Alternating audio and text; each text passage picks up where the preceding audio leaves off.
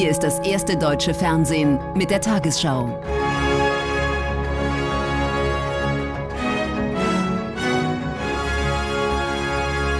Heute im Studio Judith Rakers. Guten Abend, meine Damen und Herren. Ich begrüße Sie zur Tagesschau. Der Kompromiss der Ampelregierung zum Austausch von Heizungen stößt auf Kritik. Im Kern soll es dabei bleiben, dass neue Heizungen künftig zu 65 Prozent mit erneuerbaren Energien betrieben werden müssen. Geplant sind aber Ausnahmen und Übergangsfristen. Vertreter von Union und Linkspartei bemängeln unter anderem, dass die versprochene Förderung noch unklar sei. Heizen mit Erdgas oder Heizöl. In Deutschland bisher die Regel. Mehr als 80 Prozent der Wärme stammt aus fossilen Energien. Das soll sich ändern. Von 2024 an soll jede neu eingebaute Heizung zu 65 Prozent mit erneuerbaren Energien betrieben werden. Aber es gilt keine generelle Austauschpflicht. Kaputte alte Heizungen können repariert werden. Wenn dies nicht mehr möglich ist, gelten Übergangsfristen für den Umstieg. Keine Pflicht umzusteigen gibt es für über 80-Jährige.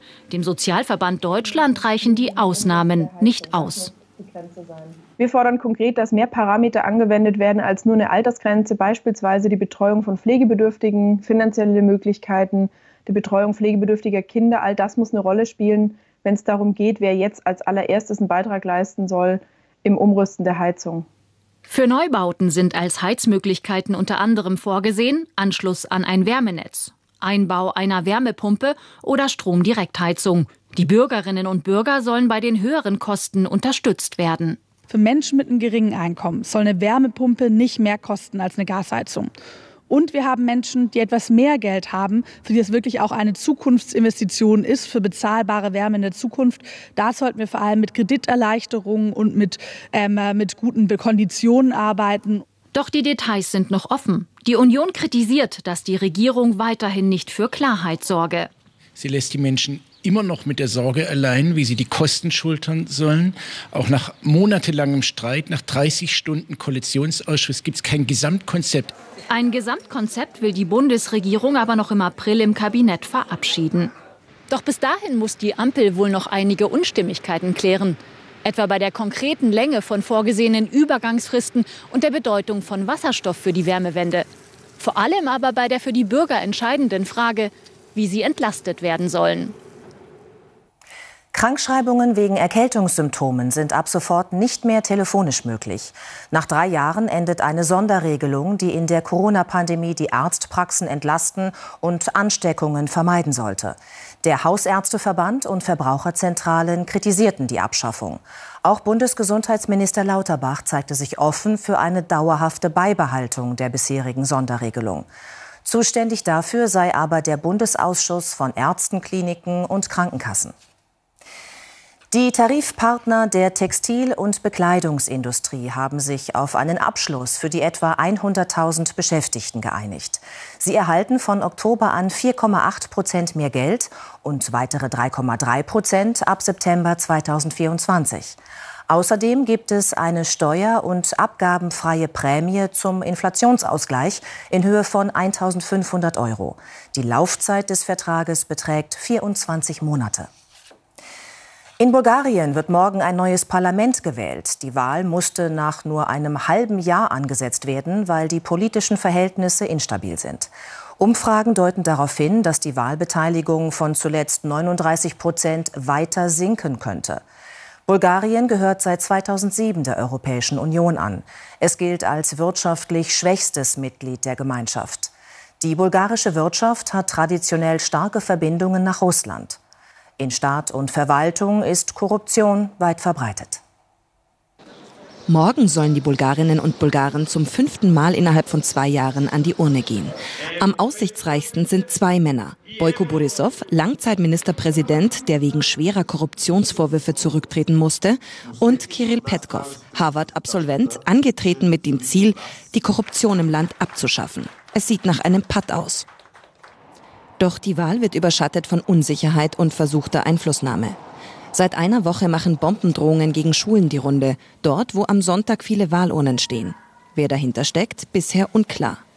Auch gezielte Desinformationskampagnen aus Russland schwächen das Land. Zu diesem Schluss kommt eine Studie der Konrad-Adenauer-Stiftung.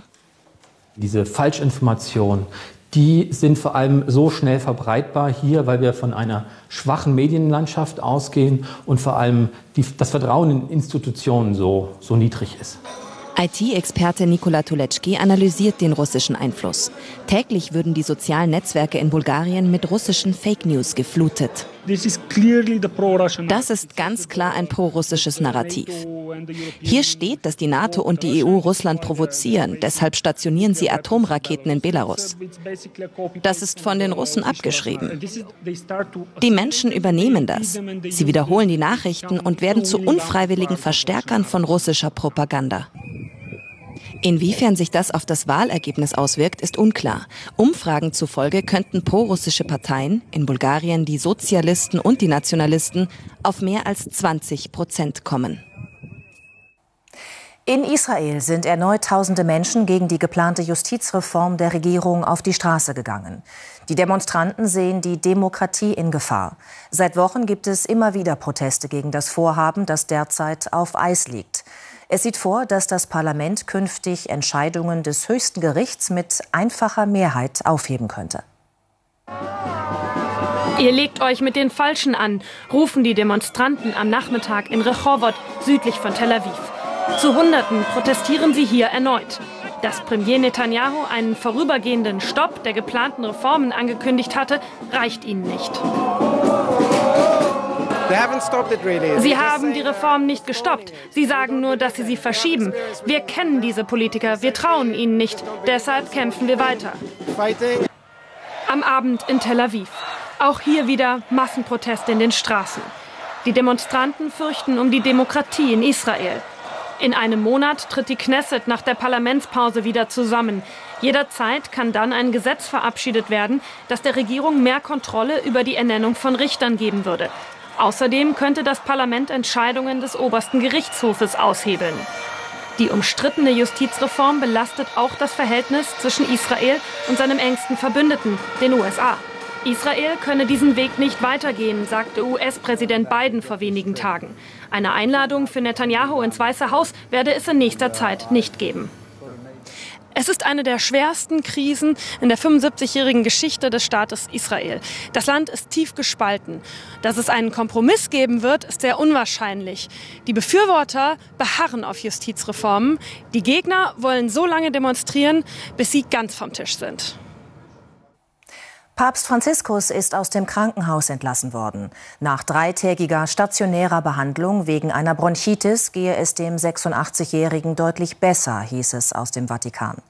Nach seiner Entlassung traf Franziskus heute gut gelaunt auf Passanten und Journalisten. Morgen soll er wie geplant die Messe zum Palmsonntag auf dem Petersplatz halten. Heftige Unwetter haben im mittleren Westen und Süden der USA zu Chaos und Verwüstungen geführt. Mindestens 17 Menschen kamen laut Behörden ums Leben, Dutzende weitere wurden verletzt. Vielerorts zerstörten die schweren Stürme und Tornados Häuser und entwurzelten Bäume. Zeitweise waren Zehntausende Menschen ohne Strom. Diese Autos zeigen, mit welcher Wucht der Tornado gestern in Little Rock gewütet hat. Auch die örtliche Feuerwache hat der Sturm getroffen. Das macht das Aufräumen heute, am Tag danach, schwieriger. Die Gouverneurin hat den Notstand ausgerufen, verspricht nach Telefonaten unter anderem mit US-Präsident Biden Hilfe. Uns wurde große Unterstützung zugesagt. Alle Mittel, die Arkansas braucht, werden wir bekommen. Den Bundesstaat hat es besonders schlimm getroffen. In Little Rock sterben mindestens fünf Menschen. Eine Frau filmt gestern, wie der Sturm auf die Stadt zukommt. Auch in Wynn, nur etwas mehr als eineinhalb Stunden Fahrzeit entfernt, sterben gestern Menschen. Es ist so schrecklich. All die Menschen hier, wir wissen nicht, ob es ihnen gut geht. In mehreren Bundesstaaten wüten Stürme. In Illinois stürzt das Dach eines Theaters ein, in dem ein Konzert stattfindet. Das Unwettergebiet ist ungewöhnlich groß.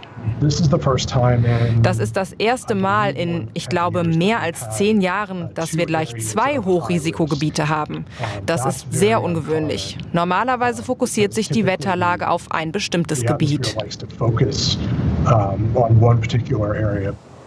Auch wenn sich der Sturm mittlerweile großflächig abgeschwächt hat, noch gibt es keine Entwarnung, weil sich die Wetterlage schnell verändern kann. Im Norden Norwegens sind mehrere Gebiete nach Lawinenabhängen geräumt worden. Mindestens vier Menschen waren zuvor ums Leben gekommen. Gestern war eine Touristengruppe in der Region Tromsø von den Schneemassen erfasst worden. Auf der Insel Reinøya starben zwei Menschen, als sie von einer Lawine mitsamt einem Haus und einer Scheune ins Meer gerissen wurden. In der Fußball-Bundesliga hat Leipzig einen weiteren Rückschlag im Kampf um die Champions League-Plätze kassiert. Gegen Mainz verloren die Sachsen mit 0 zu 3. Die Mainzer sind seit sieben Spielen ungeschlagen und das zweitbeste Rückrundenteam. 57. Minute in Leipzig. Stach flankt, Ajok hält den Fuß rein und erzielt ein Tor, das in jeder Hinsicht preisverdächtig ist. Ajok lässt den Ball ganz beiläufig ins Tor abtropfen. Diese Leichtigkeit so typisch für diese Partie. Ludovic Ajok, madagassische Wurzeln im Winter aus Straßburg gekommen mit seinem dritten Bundesligator. Die Mainzer Demonstration der Stärke beginnt schon in der neunten Minute. Mit aller Konsequenz drängen sie in den Strafraum. Blaswig hält noch gegen Barreiro. Gegen Ingwertsen ist er machtlos. Der Däne mit seinem neunten Saisontor. In der 67. Minute sorgt Chor für den 0 zu 3 Endstand. Chor, eigentlich als Abräumer bekannt, schon mit seinem dritten Saisontreffer. Leipzig verliert das dritte Pflichtspiel in Folge, zum dritten Mal kein einziges Tor. Mainz hingegen feiert den ersten Sieg bei RB Leipzig überhaupt. Der erste FC Union Berlin bleibt auf Champions League-Kurs, gewinnt mit 3 zu 0 gegen den VfB Stuttgart. Die Gäste in Schwarz in der ersten Hälfte das bessere Team. Das Tor von Perea zählte wegen Handspiels, aber zu Recht nicht.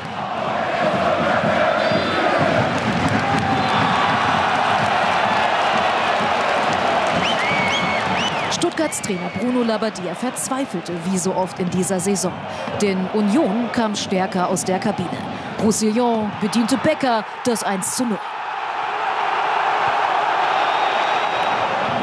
Und Becker leitete auch das 2 zu 0 mit ein beim Tor von Behrens. Die VfB-Abwehr nicht konsequent genug. Zu guter Letzt legten die Köpenicker noch eins auf. Das 3 zu 0, ein Eigentor des Stuttgarters, Genki Haraguchi. Union gewinnt, am Ende verdient.